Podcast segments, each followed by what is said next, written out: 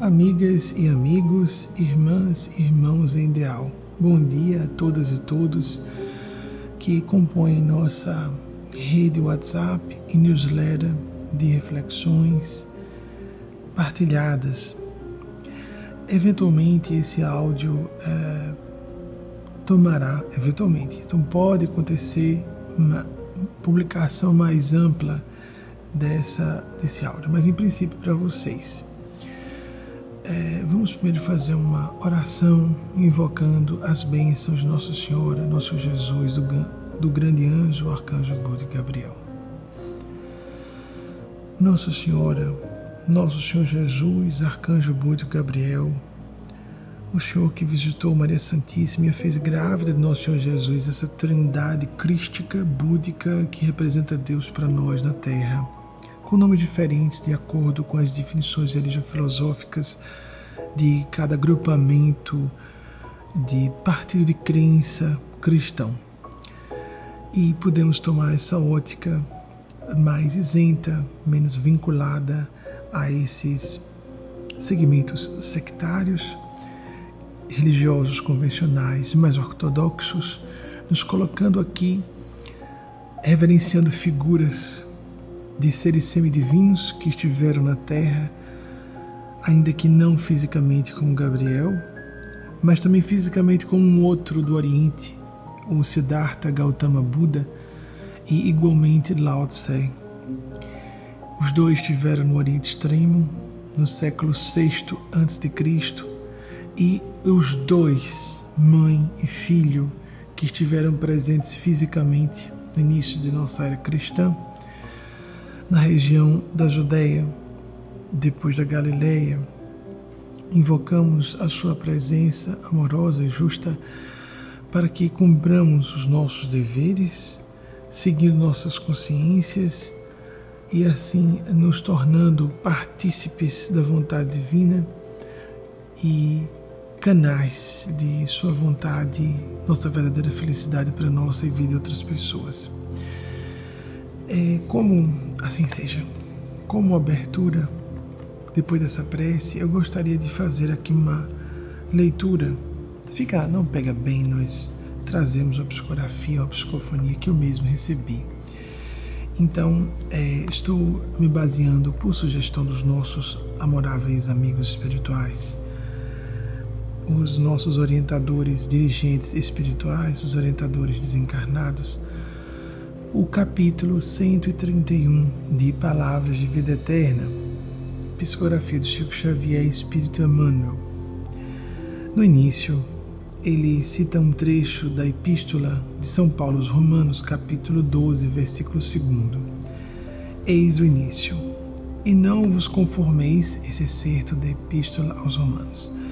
E não vos conformeis com este mundo, mas transformai-vos pela renovação do vosso entendimento, para que experimenteis qual seja a boa, agradável e perfeita vontade de Deus. Essa é ideia, então, amigas e amigos, de fazermos o ajuste do diapasão mental que nos é próprio, no plano egóico operacional, a mente de vigília, a mente que, portanto, administra o nosso dia a dia fazemos um ajuste sistemático com os extratos mais elevados, mais nobres e mais supraconscientes de nossa psique. Esses sim que canalizam os planos mais altos de expressão do nosso ser, do nosso entendimento, do nosso sentir, da cognição e da valoração no campo moral, do nosso juízo de valor mais refinado Assim estaremos entrando em diapasão, perdão, em consonância, em ressonância com outro padrão mais elevado. Seria diapasão isso mesmo? Uma ressonância com um padrão mais elevado daqueles mestres e mestras dos, planos sublimes de consciência, de faixas mais elevadas de expressão ser, que assim nos catapultem o aproveitamento de nossas existências que nos tornem seres mais conscienciosos no direcionamento das oportunidades, dos recursos que estão em nossas mãos, das oportunidades preciosas que nos são ofertadas, pela divina providência. Então, agora voltamos para o texto propriamente de Emmanuel. Até agora foi a citação do trecho de o excerto de Romanos, como citei há pouco. A conformação e conformismo, diz Emmanuel. Conformismo é o sistema de ajustar-se alguém a todas as circunstâncias. Conformação, que nós poderíamos entender como resignação, essa adaptação a que falamos há pouco.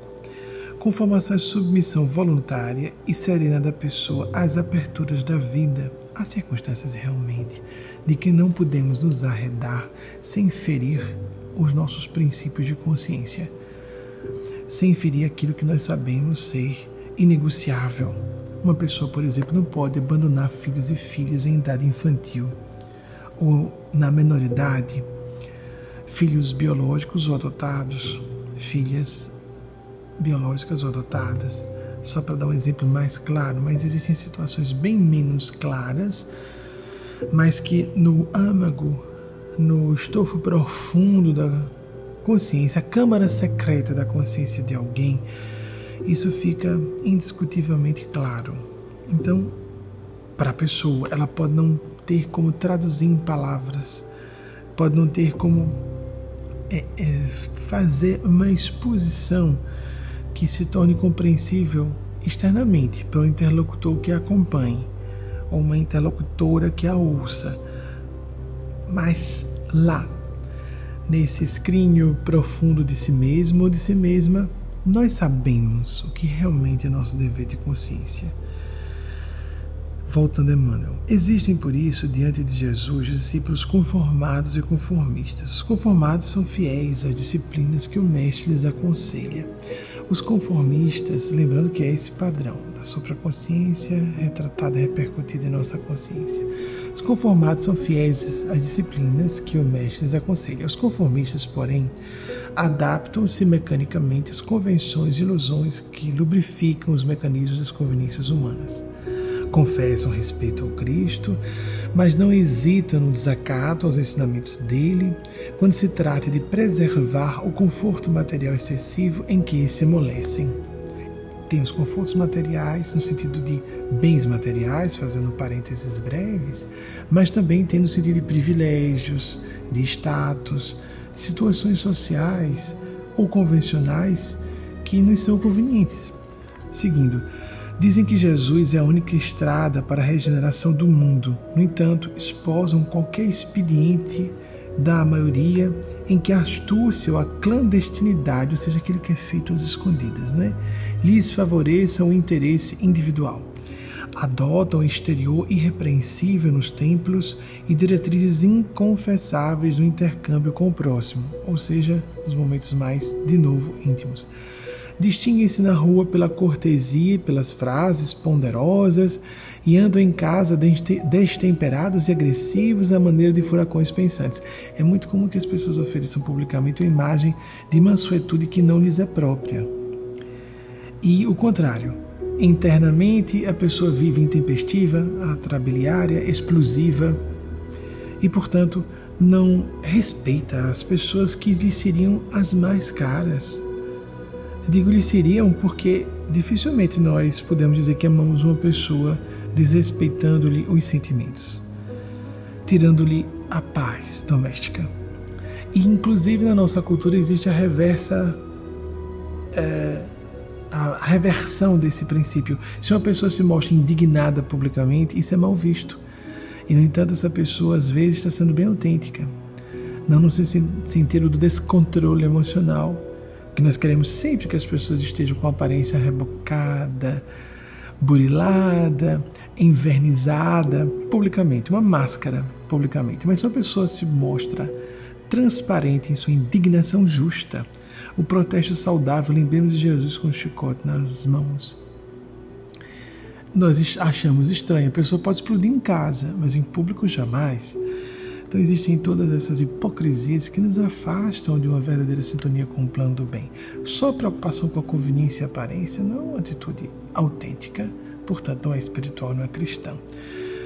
Então voltando, encerrando é o último parágrafo de, parágrafo de Emmanuel nesse artigo Entendamos desse modo o sábio apontamento do apóstolo Paulo, aprendendo a suportar com paciência os enganos do mundo, a vida cheia de é, desconfortos, de contradições, de conflitos que são inexoráveis.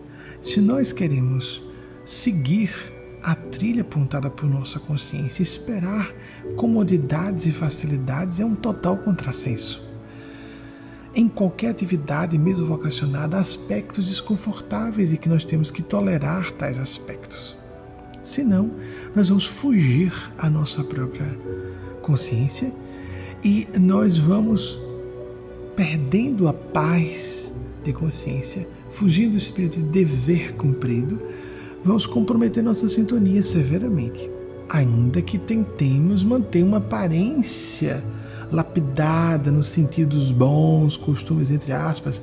Bons costumes as pessoas atribuem costumes antigos, convenções, moral dominante. Isso não é bom costume, na verdade. Costume do bem, em vez de bom costume, pensemos em costume do bem.